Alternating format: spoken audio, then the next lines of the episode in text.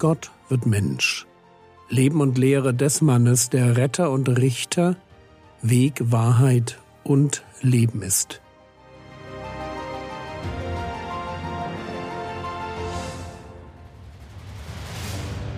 Episode 384 Gelebte Nachfolge Teil 4 Wir sind weiterhin beim Thema Nachfolge. Und was wir zu dem Thema schon wissen, ist Folgendes. Die Dynamik der Nachfolge ist das Geheimnis hinter jedem geistlichen Leben, das gelingt. Das heißt, wir müssen uns in diesem Leben entscheiden, für wen wir leben. Wir können für uns und unsere Träume leben, oder wir entscheiden uns für Selbstverleugnung, die Einstellung eines Kreuzträgers und die Nachfolge. Und eigentlich sollte die Entscheidung ganz einfach sein. Denn nur wenn wir Jesus folgen, kommen wir auch ans Ziel. Was Jesus jetzt anspricht, das ist ein ganz interessanter Punkt, aber hören wir ihn selbst. Lukas Kapitel 9, die Verse 23 bis 25. Er sprach aber zu allen, Wenn jemand mir nachkommen will, verleugne er sich selbst und nehme sein Kreuz auf täglich und folge mir nach. Denn wer sein Leben retten will, wird es verlieren. Wer aber sein Leben verliert um meinetwillen, der wird es retten. Denn was wird es einem Menschen nützen, wenn er die ganze Welt gewönne, sich selbst aber verlöre oder einbüßte? Gute Frage. Was nützt es einem Menschen, wenn er die ganze Welt gewönne? Was nützt es einem Menschen, wenn er all das bekommt, was die Welt ihm zu bieten hat? Allen Wohlstand, allen Genuss, allen Applaus was nützt ihm das? Welchen Vorteil habe ich davon, reich zu werden, viel zu reisen, gut zu essen, anerkannt und beliebt zu sein, wenn ich am Ende mich selbst verliere? Und die Antwort ist einfach. Es nützt mir gar nichts. Das größte Problem meines Lebens besteht nämlich nicht darin, dass ich zu wenig Geld, zu wenig Spaß oder zu wenig Erfolg habe.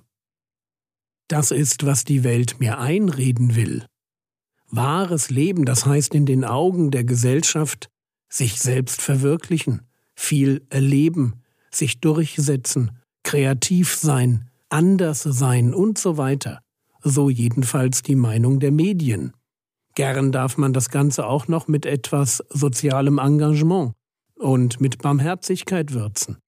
Was nützt es mir, wenn ich diesen Zielen nachjage, also die Welt gewinne?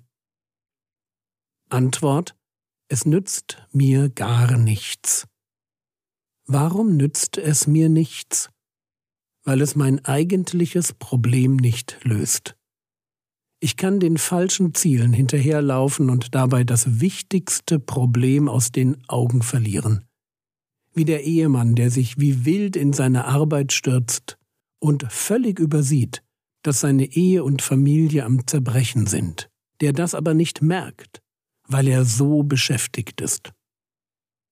Was ist das wichtigste Problem, das ein Mensch im Auge behalten muss? Es ist seine eigene Verlorenheit. Wir müssen in diesem Leben, egal was es uns kostet, ewiges Leben finden.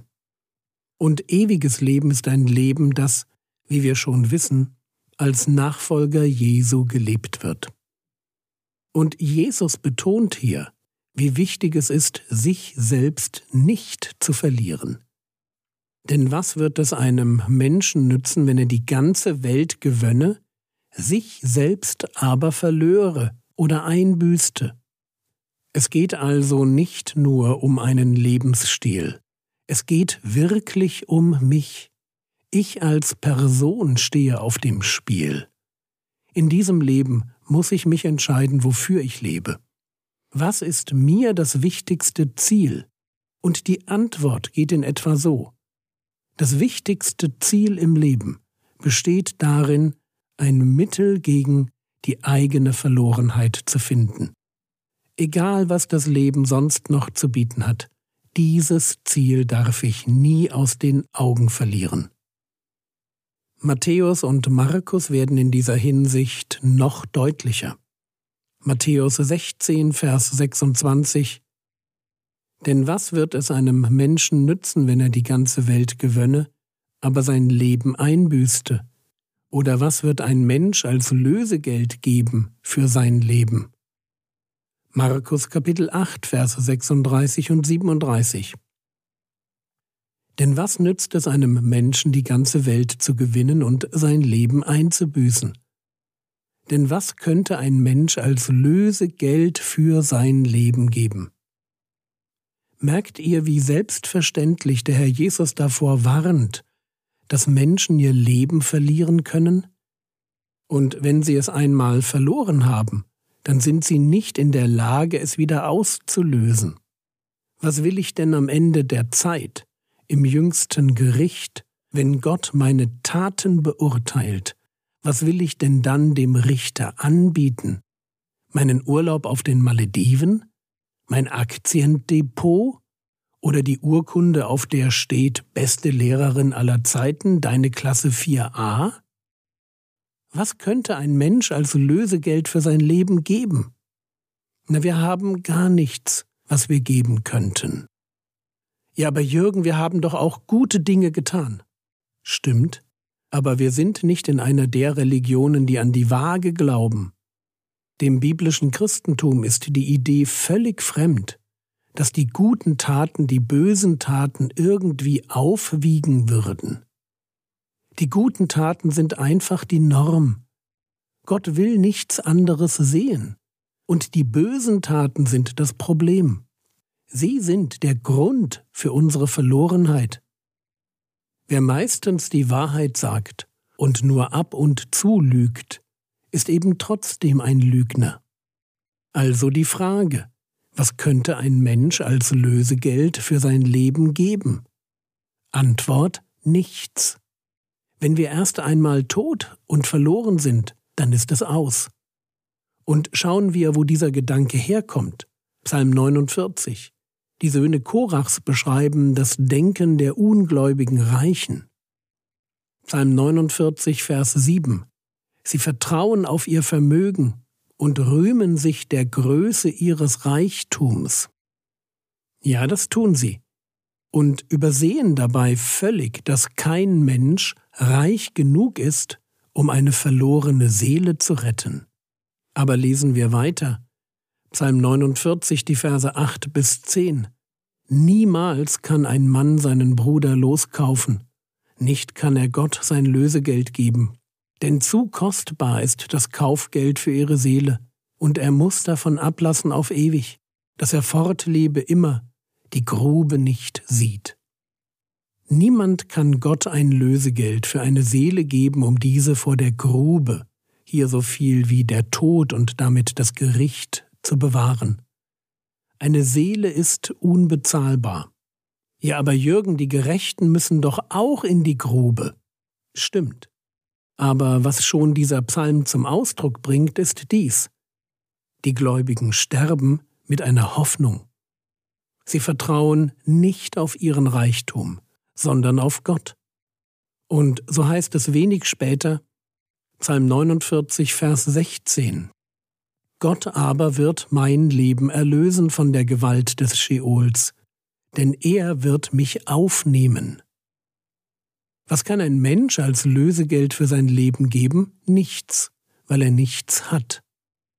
Aber er kann ein Leben führen, das auf Gott vertraut. Und wie sieht so ein Leben aus? Das wissen wir. Es folgt Jesus nach. Ich kann nämlich kein Lösegeld für meine Seele aufbringen, aber Gott schon. Das steht hier nicht, aber das wissen wir. Die Hoffnung, mit der wir sterben, das ist die Hoffnung auf Auferstehung.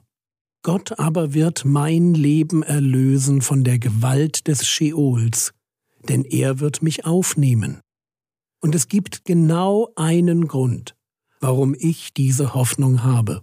Einer hat das Lösegeld für mich bezahlt. 1. Timotheus Kapitel 2, die Verse 5 und 6.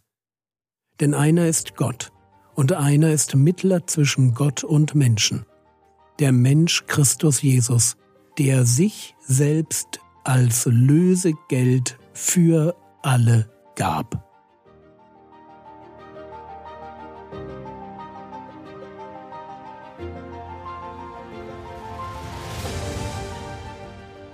Was könntest du jetzt tun? Frage dich ganz ehrlich, wie sehr du deine eigene Verlorenheit schon erkannt hast. Und habe keine Angst davor, wenn dieses Thema dich ein wenig beunruhigt. Das ist gut. Das war's für heute. Du kannst es gut hören, ich bin immer noch erkältet und freue mich über Gebet. Der Herr segne dich, erfahre seine Gnade und lebe in seinem Frieden. Amen.